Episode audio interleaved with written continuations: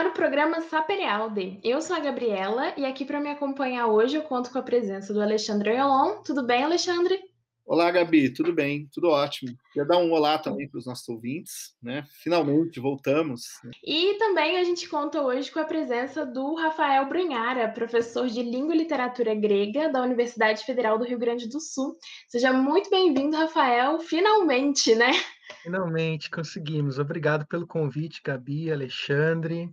Um olá para todos os ouvintes aí também. É um grande prazer participar do Saperialde com vocês. Ah, que ótimo. Muito obrigado. A gente que agradece, Rafael, você ter aceitado, né? Assim, de maneira muito generosa, participar do nosso, nosso programa nessa época, né? Desse, do pandemônio, né? Que vivemos né? E que melhor, né? né? O pandemônio do que falar de poesia, né? Acho que é ótimo. Poesia Equilibra tudo. Equilibra tudo, né? Exato. A poesia salva muitas vezes. Né? É. Exato. Então aí Alexandre já começou a falar. Hoje o tema então vai ser poesia. A gente vai falar sobre lírica grega arcaica, não é mesmo? Pois é, é vamos lá.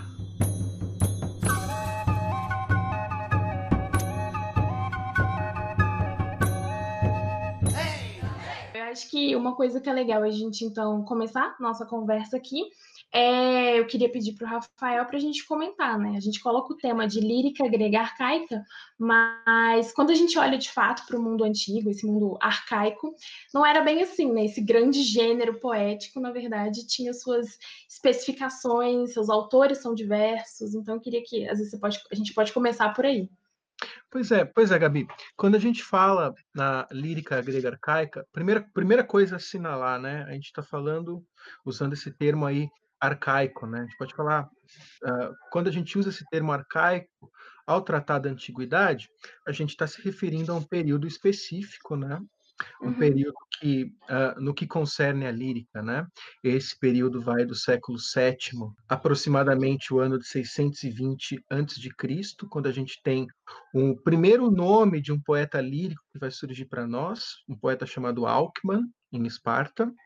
E uhum. a gente pode dizer que esse período arcaico se encerra no ano de 479 a.C., retratando um momento importante da história grega, né, o momento em que os gregos, enfim, vencem os, os, persas, né? Assim, esse período histórico que a gente chama de arcaico e é nesse período que a lírica vicejou, né? Então a gente tem em 620 a.C. o primeiro poema, o primeiro poeta lírico de que a gente ouve falar, embora provavelmente existissem muitos outros antes, o Alckmin, e o ano de 446 a.C., que marca a data, o último poema de Píndaro que nós temos, o poema mais recente de Píndaro, né, por assim dizer. Né? Então a gente pode pensar que, ao falar de arcaico, a gente está falando de uma época que compreende esses anos. Uma época em que, como eu falei, a lírica vicejou, né? Assim, a ponto de alguns estudiosos chamarem esse período de a era dos líricos, a era lírica, né? Uhum. É, então, isso, quando a gente fala lírica grega arcaica, foi feita lírica, foi feito lírica depois, claro, mas e, e, antes, mas esse período é onde graçam os, os expoentes do gênero, né?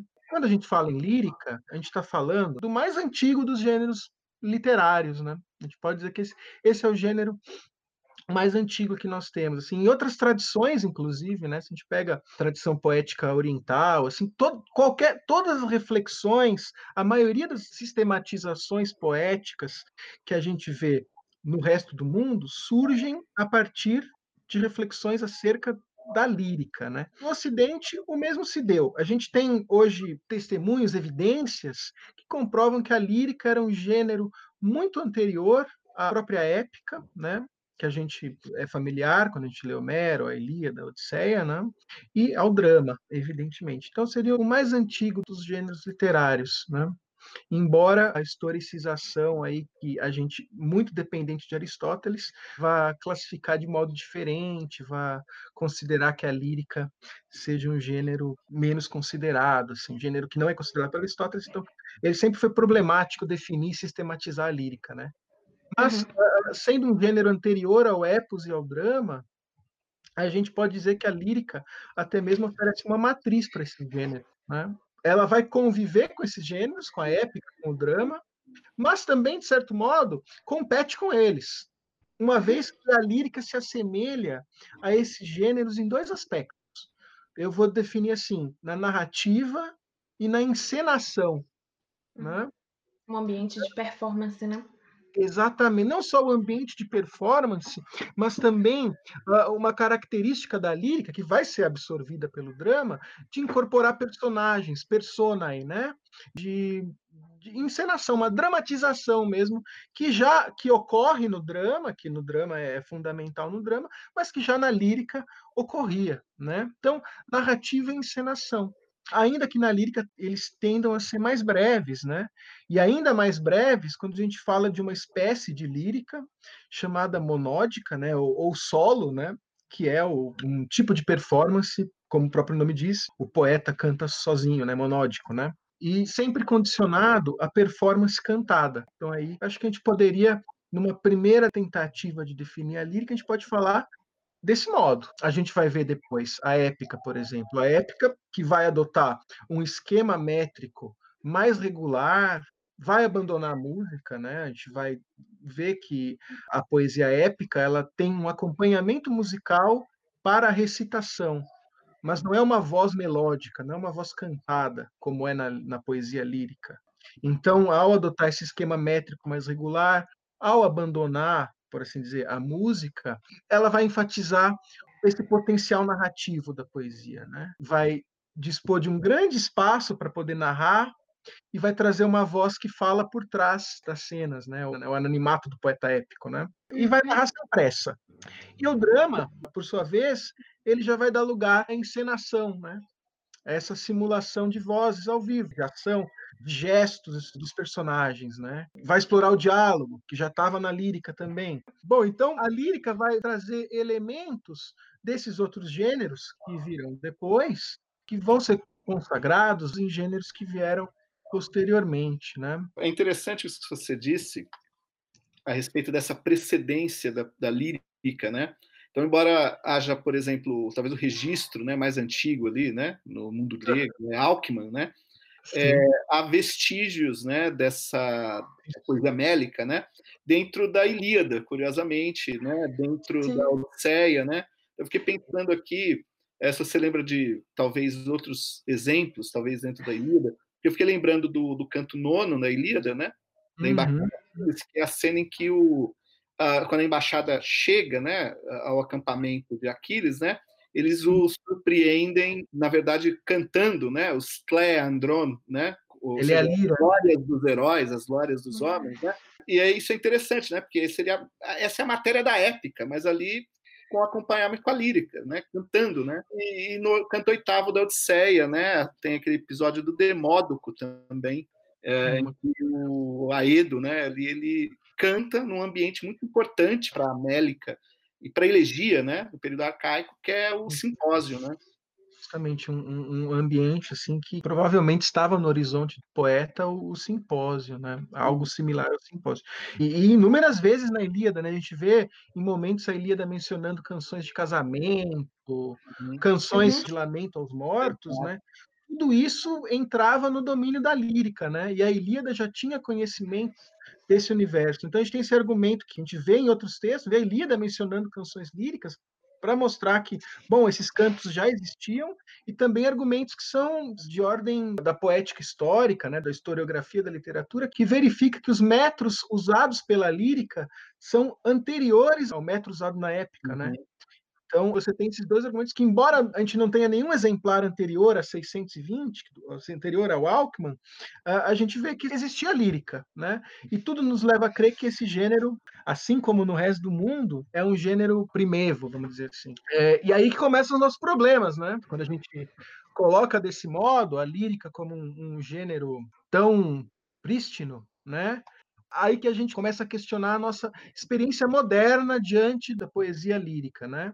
O que, que a gente pensa quando a gente fala em lírica, não é? Eu trouxe um exemplo que é um fragmento atribuído a Safo, né? Então, vamos, vamos citar esse fragmento de Safo para a gente ver esse exemplo de como a gente lida com as expectativas que a gente tem quando se aproxima da lírica grega arcaica, né? É atribuído a ela, né? Não sabemos se é de Safo ou não, né? A gente sabe que é uma voz feminina que canta. O poema é assim, né? Pôs-se a lua e as Pleiades, meia-noite, vão-se as horas e eu sozinha me deito. Né? Um poema assim é interessante porque quando a gente lê esse poema, pelo menos para mim, todas as expectativas que eu teria como leitor moderno de lírica, elas se cumprem aqui. Porque, olha só, né, a gente tem um poema breve, é um poema que tem orações, assim, justapostas, né, uma ordenação paratática, né, assim, a gente ouve quase como um desabafo da poeta, né, quase um desabafo sem mediação nenhuma, né. A gente vê o cenário do poema, ali ela fala, pôs-se a lua e as Pleiades, a gente vê que é uma noite de inverno, a gente tem uma mulher que está tá contando esse poema, né? Talvez ela está à espera de algo, de alguém. E o que, que ela faz? Ela vai buscar cumplicidade, na solidão dela, ela busca cumplicidade nos astros mais femininos que existem, né? Que, que, a Lua e as Pleiades, né? Que um dia foram sete meninas, né? Que viraram constelação. E ela vê que no final, até mesmo a Lua e até mesmo as Pleiades a abandonam. E ela faz um movimento para dentro de si mesma, né? e dentro de si mesma ela constata ali essa solidão e transforma isso num poema. Poxa vida, eu leio, eu leio isso, pensaria como um leitor moderno, logo de cara que isso é um poema essencialmente lírico, né? Vocês concordam? Afeições do eu e subjetividade, que você se fecha com as suas emoções. Exatamente, né? A gente tem aí, né, esse eu que se fecha nas suas emoções, né, que media a sua própria individualidade, né, que veicula a sua própria subjetividade. Isso para nós é essencialmente lírico, né? Mas aí acho que nesse caso a gente já entra no filtro romântico, por isso que a gente tem essa associação. A gente associa, não é, a lírica, de modo geral, a esse movimento introspectivo, né? Isso, como falou, em função justamente de uma percepção romântica, que ainda seja, vamos dizer assim, mas ela ela se antagoniza um pouco, né, em relação à lírica arcaica, né? Primeiro que aí o poema, por exemplo, não necessariamente ele é breve, ele é um fragmento, né? Exatamente. começa por aí, né? Começa por aí, né? Aí eu poderia perguntar, pô, por que, que os gregos escreveram em fragmentos? É que romântico! romântico! Eles já, eles, já, eles entendiam ali o Schlegel, né? não é? Né? Mas, é, é, não é bem assim. E, e, e, um detalhe que outro elemento que vai, diferen, vai diferenciar efetivamente, né, que eu, eu, penso assim, é que é uma coisa que não é introspectiva, pelo contrário, ela sai de si, não é? A, a casa arcaica, né? Ela Perfeito. depende, a Gabi falou há pouco, né? Ela tocou num ponto fundamental, que é a performance, não é? Essa ocasião de desempenho da poesia, não é, Rafael? Perfeitamente. A, a, lírica, se podemos defini-la de um modo, é que ela sempre será um discurso para outro, né? Sempre A que fala para B, né? Assim, a lírica vai ser sempre um discurso, né? Então, essas noções já começam a ficar um pouco mais nebulosas para nós, né? De pensar que é um eu que media sua subjetividade, que absorve o mundo externo em si mesmo e desse mundo externo veicula seus sentimentos, né? Essa visão de lírica, ela, embora eh, ela nasce no romantismo, vamos assim dizer, ela é consagrada por Hegel, né, sobretudo, mas ela provém de uma, ela advém de uma, de uma interpretação, uh, dizendo, digamos assim, equivocada do, do mundo antigo, né? Uma concepção que vai falar de três gêneros fundamentais, né? A épica, a lírica e, e o drama, né? E a, a, objetividade da épica vai se contrapor à subjetividade da lírica. Né? Essa é uma visão que os românticos leram lá nos gregos, e a partir disso, a partir dessa visão não muito correta, né, dessa tríade genérica, compôs-se um sistema literário né, que vige, mesmo, mesmo essa visão um pouco apagada hoje. Né? Quando a gente fala em, em lírica hoje em dia, a gente vai associar, acho que sem grandes dificuldades, a gente vai associar lírica à poesia, né? Tudo que é poesia a gente coloca no domínio do eu e, por consequência, a gente chama de lírica, não é? Em oposição à prosa, vamos dizer assim, né? É, mas a gente está falando desse sistema anterior que estabelecia essa tríade e está vendo que essa mesma tríade ela não se sustenta quando a gente começa a pensar lá nos gregos, né? Quando a gente começa a pensar numa poesia que é voltada para performance, que é essencialmente discursiva. Voltando naquele poema da Safo, quando a gente olha no primeiro momento com os nossos olhos modernos, a gente tá, a gente fica satisfeito ao pensar aquilo como um poema lírico. Mas aí entra a questão do fragmento que o Alexandre falou, né? Esses poemas não sobreviveram até nós raros são os poemas da lírica que sobreviveram até nós de maneira integral, ou eles sobreviveram em pergaminhos, rolos, manuscritos que os editores modernos penam para reconstruir, ou sobreviveram em citações indiretas de outros autores que mais bem conservados. Né? Então tem essa questão do fragmento, em primeiro lugar. E depois a gente começa a analisar outros exemplares de lírica que nós temos a gente pega um poema de Safo, que vai narrar em extensos versos uma cerimônia de casamento de dois heróis da tradição épica, o Heitor e Andrômaca. Uhum. A gente fica sabendo que um poeta como Estesícoro, ele compôs uma Oresteia, um poema que ocupava em Alexandria dois livros. Então já quebra nossas ilusões de brevidade da poesia lírica. E nada disso nos sobrou, né? O que nos restou foram fragmentos. Desses dois livros do Estesícoro, sobraram dez versos. Por isso, o, o, cuidado que a gente tem que ter com essa, com essa leitura da poesia lírica, dessa interpretação, é fundamental. Eu acho que essa coisa da performance, igual você comentou, né? É uma relação extremamente discursiva, é um falando para o outro e não necessariamente se fechando. E aí, quando a gente olha, igual você deu o exemplo da Safo, mas a gente olha para outros poemas, a gente vê várias, é, é, a gente vê diferenças, não é só uma afeição de si ou que está saindo de si, mas enfim, não só a questão do cuidado que a gente tem que ter por ser fragmentário, a forma como nos chegou, mas também que é muito diverso em matéria e, e metro também, né? Justamente, né? É, é voltando naquela questão da performance, né? Quando a gente vai definir a lírica, quando os antigos definiram a lírica, o que estava em jogo na definição era um critério de performance. Né? Esse nome lírica já é um nome tardio. Logo a gente pensa nele, a gente associa a lira, a um elemento de performance. Ele vai surgir, né, ele vai ser cunhado primeiramente pelos alexandrinos, né? A gente já vai ter nesse momento um primeiro filtro pelo qual essa poesia passou, para chegar até nós. A gente volta lá para o século III antes de Cristo e, e lá eles vão encontrar esses poemas líricos e vão registrá-los, né? Mas já vão registrá-los desprovidos do seu elemento de um elemento que era central para eles, que era a música, né? Então, o termo lírica, embora traga na sua origem essa referência à performance, ele já eliminava esse é qualquer aspecto musical e qualquer aspecto da performance, qualquer aspecto de uma cultura oral que circulou, então, que foi fundamental para esses poemas. De tal modo é que para os antigos, para uma terminologia mais antiga para esse gênero, era melos, melos. E daí a gente falar que um termo mais apropriado para a lírica, uma vez que evidencia seus elementos de performance, um elemento que lhe era fundamental, é o termo mélica em português. Então, a gente vai ter aí a mélica, né? Esse gênero que tem a ver com a canção, a voz melodiosa acompanhada da lira.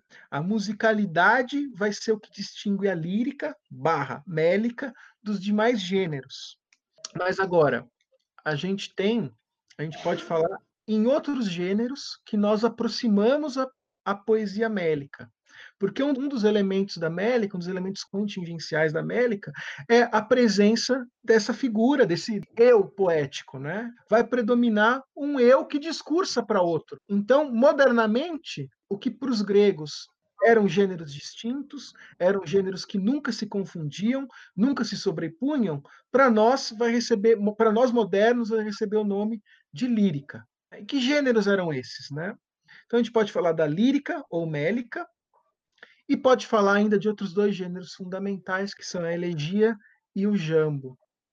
Todos eles classificados de acordo com a sua com seu modo de performance. Enquanto a, a lírica homélica era acompanhada da lira, a elegia vai ser um gênero recitativo acompanhado de uma espécie de flauta chamada aulo, e o jambo também um gênero recitativo. Então, a gente fala de três gêneros distintos onde predominam onde predomina essa primeira pessoa: elegia, mélica e jambo.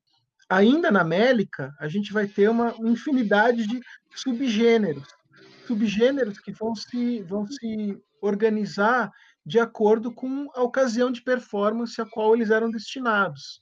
Então, quando a gente fala de uma canção de casamento, a gente está falando de um subgênero da lírica que os gregos classificaram como epitalâmio, né? a canção sobre o leito, sobre a cama, câmara nupcial. É, se a gente fala de um, de um lamento, a gente vai falar de um treno. Se a gente fala de um, uma, de um canto de vitória, a gente vai estar diante de um epinício. Né? Então, é, os gêneros se, se multiplicam em grande número aí, né? os subgêneros da mélica. É, mas é interessante que um, um aspecto que persiste, né? Uh, a despeito das variedades métricas, né, da forma mélica, né, dos gêneros mélicos, é justamente a performance, né, quer dizer, você apontou bem, Alano é uma canção de casamento, Epsício, caso Píndaro, né, por uhum. exemplo, uhum. Mas é, é curioso, como mencionou a elegia e o Yambo, são também gêneros que, em relação à lírica, não é, compartilham do fato da performance, né, da situação de desempenho, assumem um papel central. Mas também há uma questão métrica, não é, importante no caso do Yambo e no caso da elegia, não é mesmo?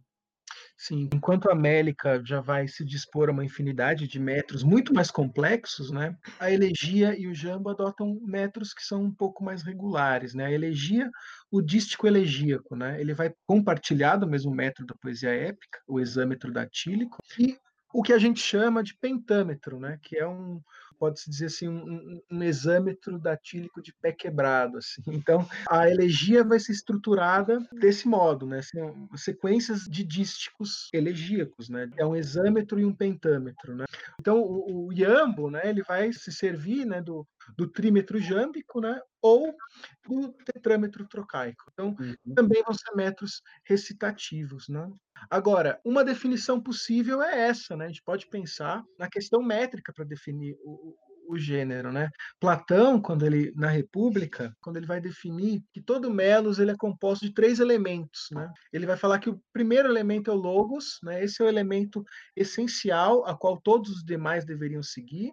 Vai ter um componente musical que ele vai chamar de harmonia e vai ter um outro componente que é o ritmo, ritmos, o termo que ele usa em grego. Então, esses são os três elementos que vão compor o melos, né? Então, a gente pode pensar que a métrica pode ser um elemento também para que a gente reconheça esse tipo de poesia, né? Pelo menos para Platão. Isso que é interessante quando a gente fala de melos, quando a gente fala de poesia mélica, sobretudo, a gente vê modernamente muito essa associação entre a poesia lírica, a poesia mélica, a canção, tal como modernamente entendemos a canção, né? Só que já para Platão, o um elemento central ali era o logos, né? Isso fica exemplar, uhum. isso é exemplar em muitos diálogos de Platão que a gente conhece, o Protágoras, por exemplo. Né? No Protágoras, e esse é um exemplo de como a lírica sobrevive até nós, né? esse diálogo Protágoras vai trazer um longo discurso, uma, um longo diálogo, uma longa conversa entre Platão e o sofista que dá nome ao, ao, diálogo, sobre um poema de Simônides, onde Simônides define a virtude, né? onde Simônides define o que é um homem virtuoso. Né?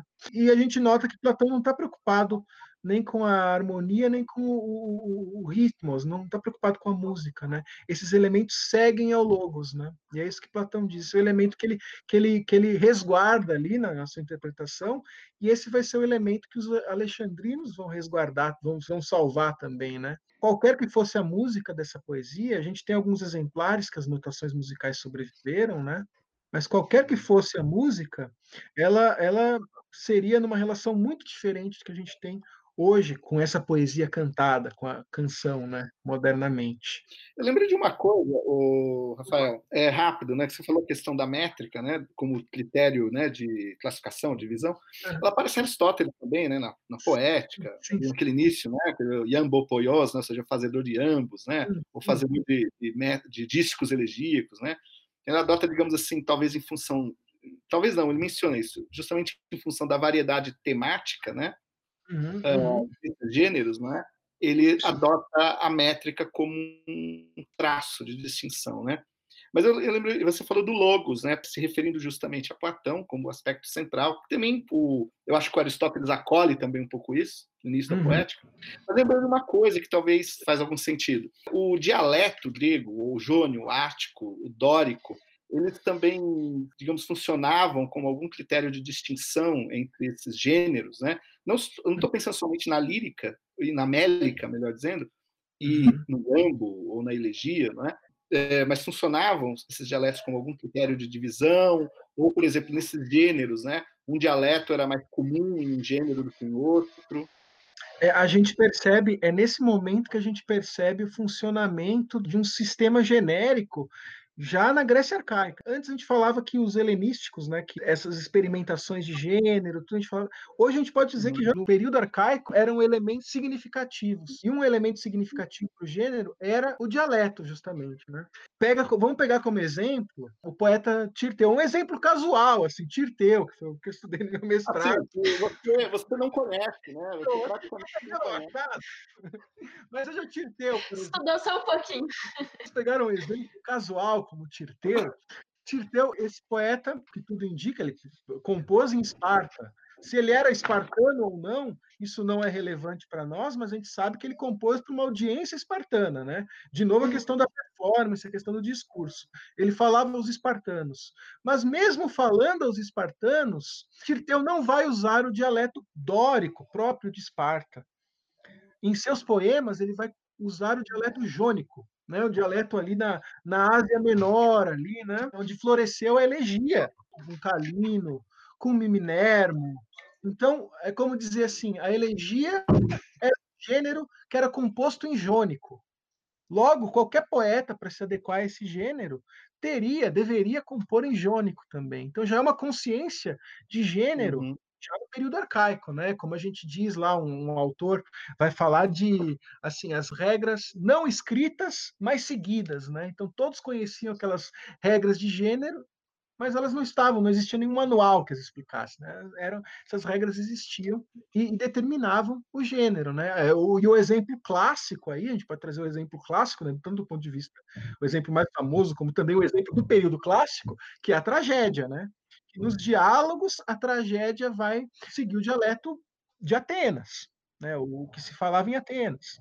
Mas quando entram as partes corais, quando entram as partes cantadas, aí a gente vê a tragédia absorvendo aquilo que a lírica, aquilo que a mélica fazia, né? E vão compor canções corais que se assemelham à mélica. E essas canções corais vão estar no dialeto dórico, né?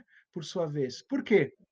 Era o dialeto em que o gênero da canção, da, da, da, lírica coral, se tornou famoso, se tornou popular, com Píndaro, com Baquílides e outros aí que a história apagou. Mas, assim, veja que interessante, né? Como o dialeto tem um papel fundamental né? na, na tragédia.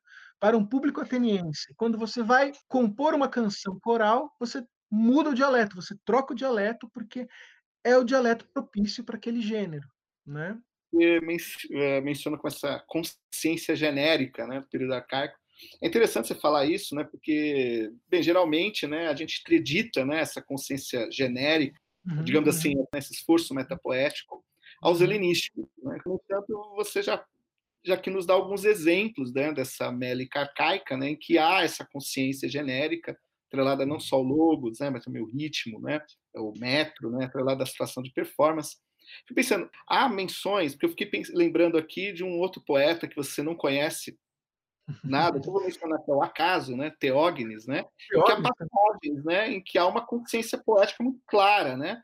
De, de da, da, poesia ser um, um elemento autorreferente ali, não é? Teógenes ele é um dos poucos poetas elegíacos que vai falar da sua própria arte, né? Vai ser metapoético, né? No entanto, Teógenes já é um Acho que Teógenes já é uma coisa mais problemática, porque o Teógenes, ele, ele. A gente vai entrar numa outra questão quando a gente falar de Teógenes, que é a questão da autoria, né? Uhum. É, o Teógenes ele tem essa consciência metapoética, mas a gente não sabe quem é Teógenes. Se esse Teógenes que está falando dos seus próprios poemas é um Teógenes arcaico, é o Teógenes do século VI, ou já são poetas que emulavam Teógenes, né? E vieram depois, né? Essa consciência, essa consciência genérica, ela, ela, ela existe. A gente não pode, no caso do Teógenes, é um pouco mais difícil de dizer. Uh, mas pega, por exemplo, um poeta como Hipônax, né? Onde Hipônax vai, vai já vai ser um poeta que vai trabalhar essa poiquilia, essa variedade, essa consciência genérica, quando ele vai, quando ele vai fazer um canto paródico da Odisseia, né? quando ele vai ser creditado posteriormente como o inventor da paródia, quando ele vai fazer um poema para para zombar de um indivíduo, e nesse poema ele vai usar o método da poesia épica para deixar mais nebulosos os limites entre os gêneros, né? Então, dá para falar que esse exercício já era feito no período mais arcaico. Mas, uhum. claro que né, vai ganhar primeiro plano com os poetas helenísticos, né? E voltando ao Teógenes, né, o problema de a gente aferir a partir de Teógenes é essa dificuldade de saber o que é de Teógenes e o que não é de Teógenes. Uhum. Que aí é outra questão fundamental, fundamental para a lírica e para a cultura, para uma cultura oral como um todo, né, que é a noção de autoria. A gente tem muita dificuldade em definir, né, entender o que, que é essa, o que, que é essa autoria no período arcaico, né? uma vez que os cantos circulavam, na maioria das vezes, sem, sem uma atribuição assim a, a esse ou aquele poeta específico, era dizer assim, quando eu, eu, recitava um poema como a Ilíada, quando eu recitava um poema como a Odisseia, era como se eu me imbuísse daquela autoridade que é Homero, né? A gente começa a ter uns vislumbres no período arcaico, mas mais uma noção de autoridade do que de autoria, né? De autoria assim, copyright, né? Essa coisa assim, não, é uma questão de autoridade poética, né? É Teógenes ir num poema e, vai, e, dizer, e dizer, né? Eu coloco sobre estes versos um selo, e todos aqueles que lerem esse poema no futuro vão saber que este que eles, esses versos são de Teógenes, né? Então surge essa questão da autoridade, né? Uma vez que o canto começa, o canto uhum. circula, vai, vai circular, então essa questão da, da autoridade começa a ter um lugar, né? essa, essa, essa voz poética, esse eu que se manifesta de modo muito pungente na poesia lírica, vai começar a assumir contornos mais evidentes que o poeta épico por questões de gênero também, não se importava em colocar nessa questão desse eu, né, de figurar. Na lírica isso passa a ser importante. A gente vai começar a ver esses poetas que vão se nomear nos próprios poemas, né? Ó oh, Safo, quem cometeu essa injustiça com você? Ó oh, Deus Hermes, dá um casaquinho para Hipônax. É, ou, e o Teógenes, eu sou Teógenes de Megara, esses versos são meus. Isso vai desembocar na historiografia, né? A gente vai ver, essas são as investigações de Heródoto, Tucídides compôs, uhum. né? e se encaminhando para uma, uma for, para formar essa visão nossa de autoria que não existia na Grécia, mas que começa a ser formada lá já só no século XVIII. Né? Você tocou nesse ponto não só da problemática que gera da, da autoria, mas de uma leitura biográfica que, que, que muitas pessoas, a gente né, na modernidade faz, e que é muito problemático isso quando você vai olhar para a antiguidade, para esses poemas, eu acho que sobretudo na lírica, porque se a gente está falando de que é uma poesia do eu, então assim, eu estou falando dos meus sentimentos de verdade, mas em um poema eu estou falando sobre casamentos, e eu realmente, no caso, por exemplo, Safo, que é muito popular, nossa, Safo Safo ama aquela menina. Então, assim, é um outro problema muito grande que a gente tem, não só da, da autoria, mas também de uma leitura biográfica que as pessoas cometem quando olham para esses poemas antigos. É a circularidade que esses estudos da lírica acabam resultando muitas vezes, né? Então, por exemplo, a gente tem a gente tem lá uma poesia que restou para nós fragmentária, né? Que é muito difícil de identificar os elementos, muitas vezes o que o poeta está dizendo aqui, afinal de contas, né? Então, isso que já era uma prática dos antigos, né? Para preencher o vácuo da existência desses poetas, imagina, né? Esses poetas chegaram em Alexandria, né? A gente está falando em Alexandria, a gente está falando assim, o editor dos poetas líricos, o Aristófanes de Bizâncio, século III, século II, né? Ele está falando de poetas que compuseram seus poemas no século VII, no século VI antes de Cristo, né? Então, essa distância, esse vazio deixado pelos poetas, nos poemas, lendo os poemas, né? vai ter essa circularidade. Né? Os poemas explicam quem era o poeta, e o poeta explica como é o poema. Né? Mas, por exemplo, um exemplo dessa leitura biografista já na antiguidade, a gente ouve falar no século V de Crítias, o ateniense famoso, né, onde os 30 tiranos, esse autor vai falar de Arquíloco, vai ler Arquíloco e vai dizer que Arquíloco era devasso, era adúltero, era falou mal de amigos e de inimigos, mas o pior de tudo que ele fez foi ter largado seu escudo num combate. Ora, o que, ele está fazendo aí? Ele está interpretando a figura Arquíloco de acordo com os poemas que ele tinha acesso. Né? Então era uma leitura típica, já na antiguidade, né? E isso vai até o século XIX, isso vai ganhar uma outra feição, né? Vai ganhar uma outra feição no século XIX, com o romantismo, com o desenvolvimento das noções de gênio, o desenvolvimento de uma noção de lírica como poesia eminentemente pessoal, né? Então, isso, isso de certo modo vai ser celebrado de novo no, no, no 19 vai constituir muitas das nossas leituras de lírica, né? Essa questão da biografia, né? É, eu ia perguntar uma coisa que, o que é interessante. A gente, eu estou pensando assim, vulgarmente, né? A, a lírica moderna, além desse essa dimensão introspectiva, não é? Uh, a, a, questão amorosa, vamos dizer assim, ela, ela tem uma proeminência muito grande, né? Para essa circunscrição do que é a poesia, de modo geral. Né? Estou fazendo isso vulgarmente. E no caso da, dessa poesia lírica caica, da mélica caica, né? Bem, a sua fala já mostrou que é absolutamente diferente isso, a performance, quer dizer, é completamente diversa, né? Ou seja, ela ignora completamente essa visão, né? Exatamente amorosa, embora houvesse a questão erótica propriamente dita e tudo mais.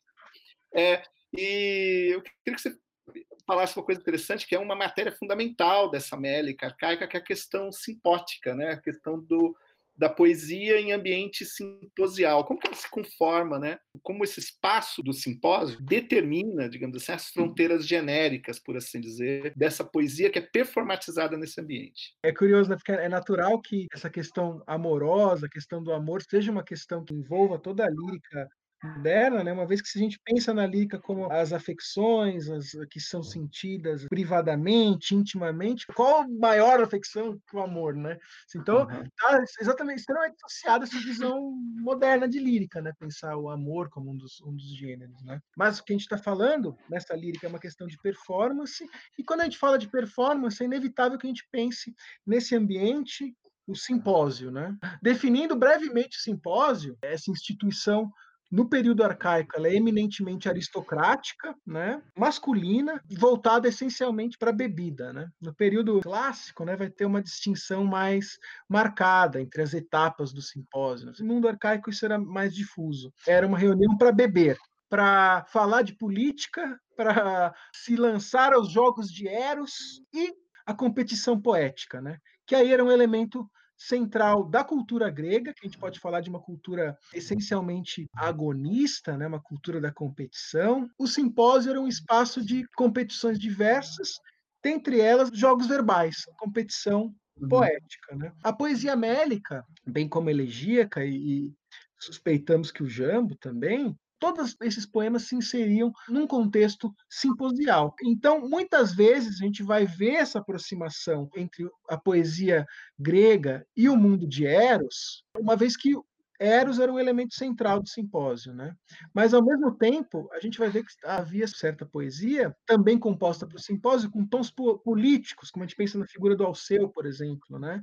Então, o simpósio determinava os temas e muitas vezes determinava a própria estrutura, a própria organização de um poema mélico, né? Uma vez que nesse contexto de competição, muitas vezes o simpósio estruturava um jogo de, como assim dizer, um jogo de perguntas e respostas, vamos dizer assim, de recitação, um jogo de recitação. A poesia, assim como o vinho, circulava entre os convivas, né? E um tinha que recitar, responder, aprimorar o poema anterior, né? Então, muito dessa poesia sobreviveu ou tem sua origem remontada ao simpósio, né? A, a, esse ambiente. Que mesmo poemas não necessariamente compostos para o simpósio, poderiam ter uma reperformance nesse ambiente. Píndaro, por exemplo, né? Píndaro vai compor um tem um epinício de Píndaro, onde ele terminou ali lá o epinício, ele manda assim, vai meu canto, nos barquinhos, embora ali, vai para os banquetes, né? Ele, talvez ele estivesse pensando num simpósio aí, né?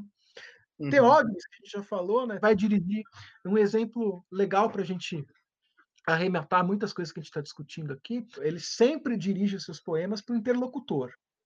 E um dos seus interlocutores favoritos era o Cirno, anacronicamente falando, assim, um namorado do poeta, um amante do poeta, né? um, um herômeno. Né? Um herômenos, para usar o termo preciso, né? E ele vai dizer para o Cirno lá, ele vai dizer, olha, eu, eu, eu, te dei asas. A metáfora aqui é, ó, eu te cantei em poesia. Eu te dei asas e com essas asas você vai voar pelo céu infinito e vai voar pelo, por sobre o mar.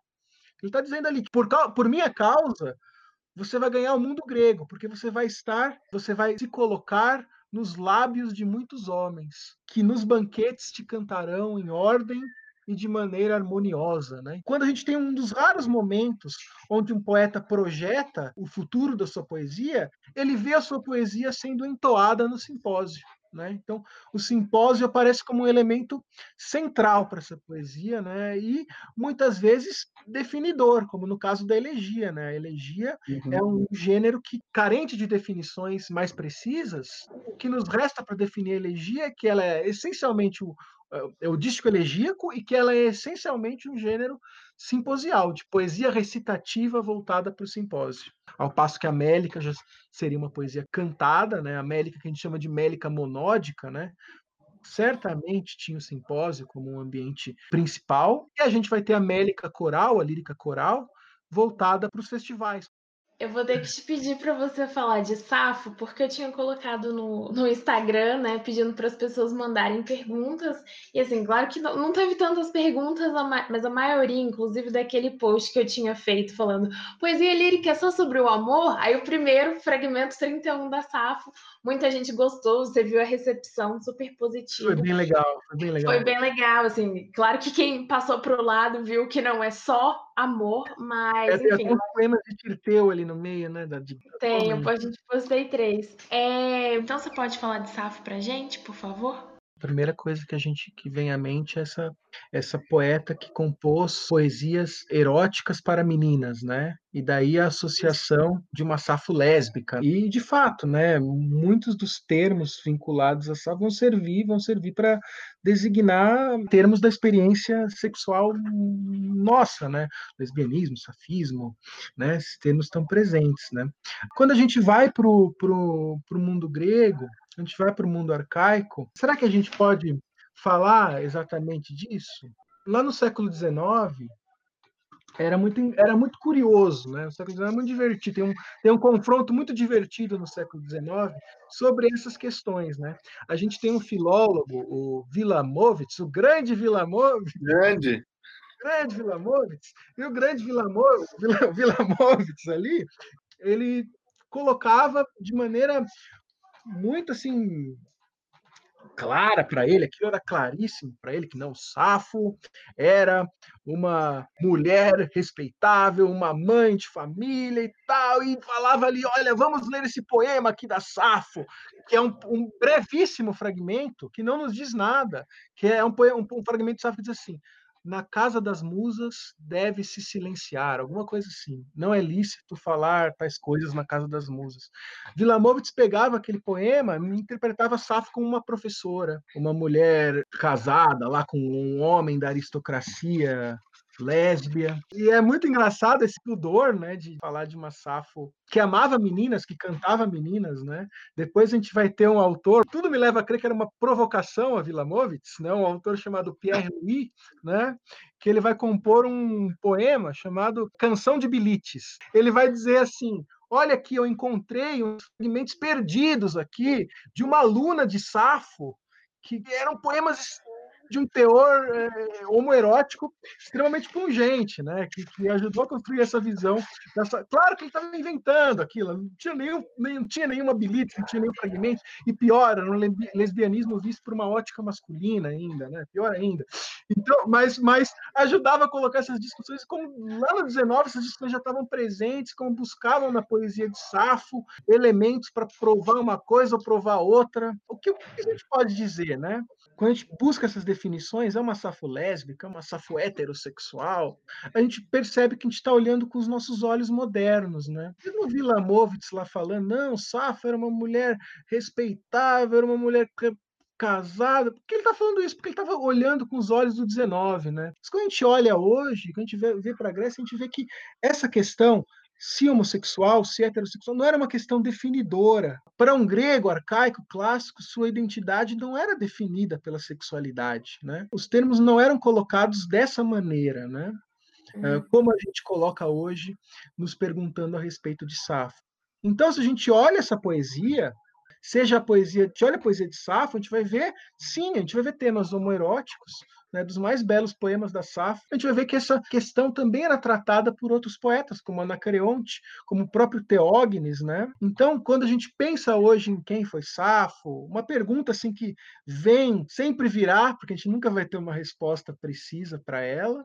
Quando a gente pensa hoje quem é Safo, a gente pensa numa Safo análoga ao que a gente via nesses outros poetas que também cantavam meninos, né? Também cantavam os meninos. A uma safra análoga a isso, né? numa estrutura talvez similar ao que fosse o simpósio, né?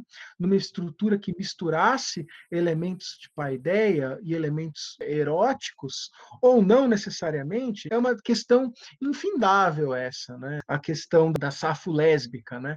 E é uma questão que a gente sempre tem que colocar com muito cuidado quando a gente vai pensar na leitura de Safo, para não, não sermos contaminados com uma visão contemporânea, né? Para não sermos contaminados com uma visão que vai definir aquela poeta pela sua sexualidade tão somente, né? Essa era uma questão que não se colocava de maneira central na poesia, assim, era central na poesia de Safo, mas não se colocava como definidora da poesia de Safo, né? A gente uhum. pensa num período, num contexto do mundo arcaico, né? E a gente chega naquele fragmento belíssimo, né? O fragmento 31, né, que é um dos exemplares máximos assim do homerotismo grego, né, da poesia homerótica grega. Não por acaso vai nos ajudar muito a definir, vai ajudar muito o século 17, 18 a definir o que seria a lírica, né? Porque lembra daquele poema, né? É assim, parece-me par dos deuses o homem que está diante de ti e te ouve sorrir. Na primeira estrofe aparece esse homem que está junto de uma menina a gente não sabe quem são eles, para logo em seguida aquilo se transformar, né? Gente tem um, o ambiente externo parece não importar mais e a poeta se volta para dentro, descrevendo assim com uma precisão quase clínica os sintomas que a afetam ao ver aquela cena, sintomas que podem ser, não sei, a gente não sabe o que são esses sintomas, é ciúmes, talvez, não sei. E aí, mas, mas notem que a descrição do poema é ela, o que importa é ela, né? Ela vai dizer lá, suor me toma, a língua se quebra, a língua se quebra, mas ela está falando ali, é, é uma coisa extremamente eloquente, né, o poema, né? Mas notem, né, a gente poderia pensar, além desse poema, bom, aqui eu estou com um exemplar clássico de lírica, né, de poesia do eu, mas notem as contradições, né? A poeta pede que a gente olhe para um mundo que não está visível para nós, né? A gente só pode ver ela falando dos sintomas que afetam ao ver aquela cena que nós espectadores, leitores, não, não estamos vendo. Né? Então, podemos pensar esse poema como um exemplar, não de uma poesia do eu, onde pouco importa o mundo exterior e vale o que as afecções do, do eu, mas antes como assim uma demonstração, a poeta usando essas imagens todas para demonstrar o poder que aquela menina que ela está vendo tem sobre ela, né? É, um poder que se assemelha aí, né? As, os sintomas que ela mostra ali no poema são sintomas que já estavam em Homero, assim, mas não para designar o amor, mas para designar o pavor do combate, o pavor da guerra. Diante da menina, ela fica paralisada como diante de um guerreiro invencível que é o que essa menina representa naquele momento, uma força inelutável, né? Mas assim, é, são diversas as leituras sobre Safo, né? Se tem assim algo que não tem não tem conclusão e não tem resposta, vai ser Safo. A visão que se tem de Safo hoje é que ela era uma professora do coro, né? Ela preparava meninas para o casamento. Né? Preparava uhum. meninas para os partênios, que eram subgênero da lírica, as canções de casamento, e, e que também preparava essas meninas para a vida adulta, né? para essa transição que era da infância, da adolescência, para a idade adulta. É uma transição que ocorria com o casamento como etapa marcante, definidora do sexo feminino na antiguidade grega arcaica, que era o casamento. Então, Safo poderia atuar nesse universo, mas porque a gente não tem evidências. O que a maioria dos estudiosos vai fazer vai ser comparar a, a, a poesia de Safo, comparar essas mulheres lésbias, que a gente não tem nenhum outro testemunho, com aquilo que a gente conhece dos períodos mais dos períodos clássicos, do universo que a gente ouve mais, que é o universo masculino, né? que é o grande problema de estudar a mulher na antiguidade, né? que a gente acaba vezes sendo mediado por uma voz que é masculina. Né? São poucos os exemplos de uma mulher que, que tem voz. Então, Safo acaba sendo muito interpretada a partir daí. Claro, a poesia de Safo vai ter elementos tradicionais que vão, vão ser encontrados em outros poetas também, né? Mas saber com clareza o mundo de Safo nos é muito difícil ainda hoje. Só rapidinho a respeito que você poderia comentar questões de tradução, às vezes, é, por exemplo, livros que a gente tem hoje no português, que claro a gente está falando né, de todas essas complexidades métricas, é, de dialetos, mas uhum. como que a gente vê isso a primeiro momento, por exemplo, aqui no Brasil, com uma tradução? Então, quais são as atuais traduções é, e dificuldades também de, de traduzir? Assim, acho que pode ser para fechar justamente pelo caráter fragmentário da lírica, né? A, a, a, a, lírica é um dos gêneros mais desafiadores, né? Pra, a lírica grega arcaica é um dos gêneros mais desafiadores para se traduzir e também porque muitas vezes nós tradutores somos contaminados por essa visão de uma poesia do eu, né? Então isso acaba acontecendo muito na tradução de poesia lírica grega arcaica, que eu brinquei de falar uma vez que era uma, é uma liricização da poesia lírica, né? Assim, é uma adequação ao nosso gosto mais contemporâneo, né, de poesia lírica. E há muitas estratégias para isso, né? Os tradutores vão seguir caminhos diversos, né? A gente tem é, em 2017 saiu uma coletânea de poesia lírica, né, do tradutor o Trajano Vieira, né, o Lírica Grega Hoje, né, que vai ter uma abordagem, vamos dizer assim, uma abordagem poética, ele vai dar poesia àquilo que era poesia, e também, como o próprio título diz, né, lírica grega hoje, né, um pouco uma adequação para o nosso paladar aí da lírica. Né? Então, muitas vezes ele vai lidar com a fragmentariedade dessa poesia, é, juntando fragmentos, reunindo fragmentos antes que antes estavam uh, uh, dispersos, né? Ele vai uh, completar alguns versos, né? Então, tem uma abordagem poética desses versos. Numa mesma linha, a gente tem o trabalho do Guilherme Gontijo Flores, né, que é o, o Safo Fragmentos Completos, né? E aí segue uma abordagem que é muito difundida hoje é, entre tradutores de, da lírica grega, que é a emulação rítmica dos fragmentos, né? Ou seja, o que, eles fazem? Eles assumem que aquele metro correspondia ao melos, né? E ao fazer isso, eles compõem aqueles poemas para serem efetivamente cantados, criando em português um simulacro, uma versão daquele metro grego original é preciso ser muito cuidadoso nessa abordagem, porque essa música não necessariamente diz respeito a uma recriação de como essa música era entre os gregos.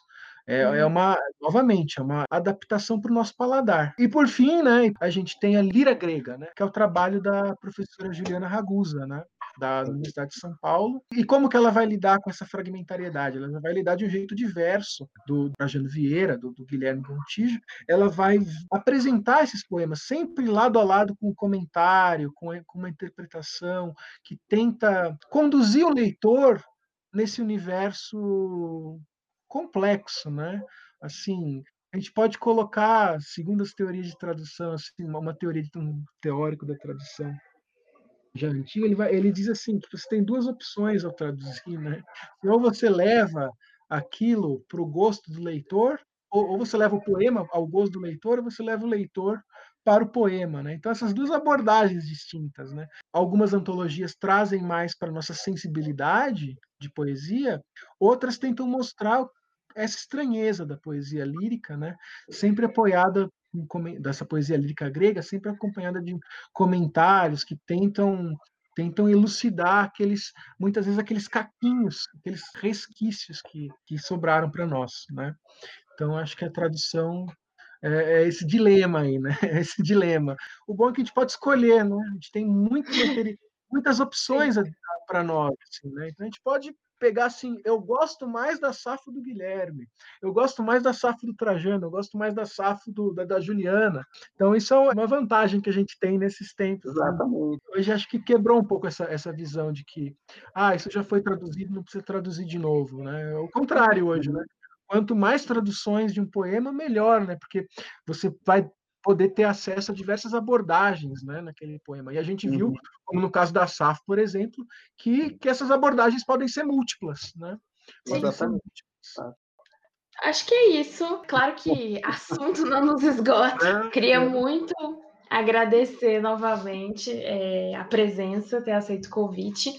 E, assim, de verdade, fique à vontade para voltar sempre que quiser. É, foi excelente a conversa, muito esclarecedora, acho para todos nós. Papa, eu queria agradecer muito também, como a Gabi, foi ótimo né, essa participação. Também bom que mata a saudade, faz muito tempo que eu não te, não te vejo, né, então é. é bom se encontrar, ainda que virtualmente. Né. Bem, então, eu queria também agradecer, além dos ouvintes, né, o apoio institucional que a gente sempre tem, né, da FOP, né, do Núcleo de Estudos Literários, do Departamento de Letras, também do Laboratório de Estudos sobre o Império Romano, né, do Departamento de História. Eu, e eu também queria agradecer, então, ao, ao, convite que vocês me fizeram, né? Assim, apesar desse, desse tempo caótico que a gente está vivendo, né? Tem umas coisas muito boas, né? Uma delas foi essa, né? Seria muito difícil eu poder encontrar vocês, participar com vocês, é, é, em um contexto mais normal, assim, que eu pude, aqui eu, a gente pode se encontrar virtualmente, ainda que virtualmente, conversar um pouco sobre poesia. Então, eu agradeço muito o convite e agradeço também aos ouvintes que ouviram até aqui. Imagina, acho que foi ótimo, né? Eu já tinha feito convite, acho que é a primeira vez que a gente se falou, mas fica aquela coisa incerta. Em tempos normais é incerto. E agora uhum. eu acho que um dos pontos positivos da pandemia, igual a gente comentou, é poder ter essa aproximação e esse diálogo, é, ainda que isolados. A gente tem que se agarrar nas coisas, nas coisas boas que ainda existem. Exatamente. Então, mais uma vez, eu também queria agradecer a todo mundo. E é isso, gente. Muito obrigada e tchau, tchau.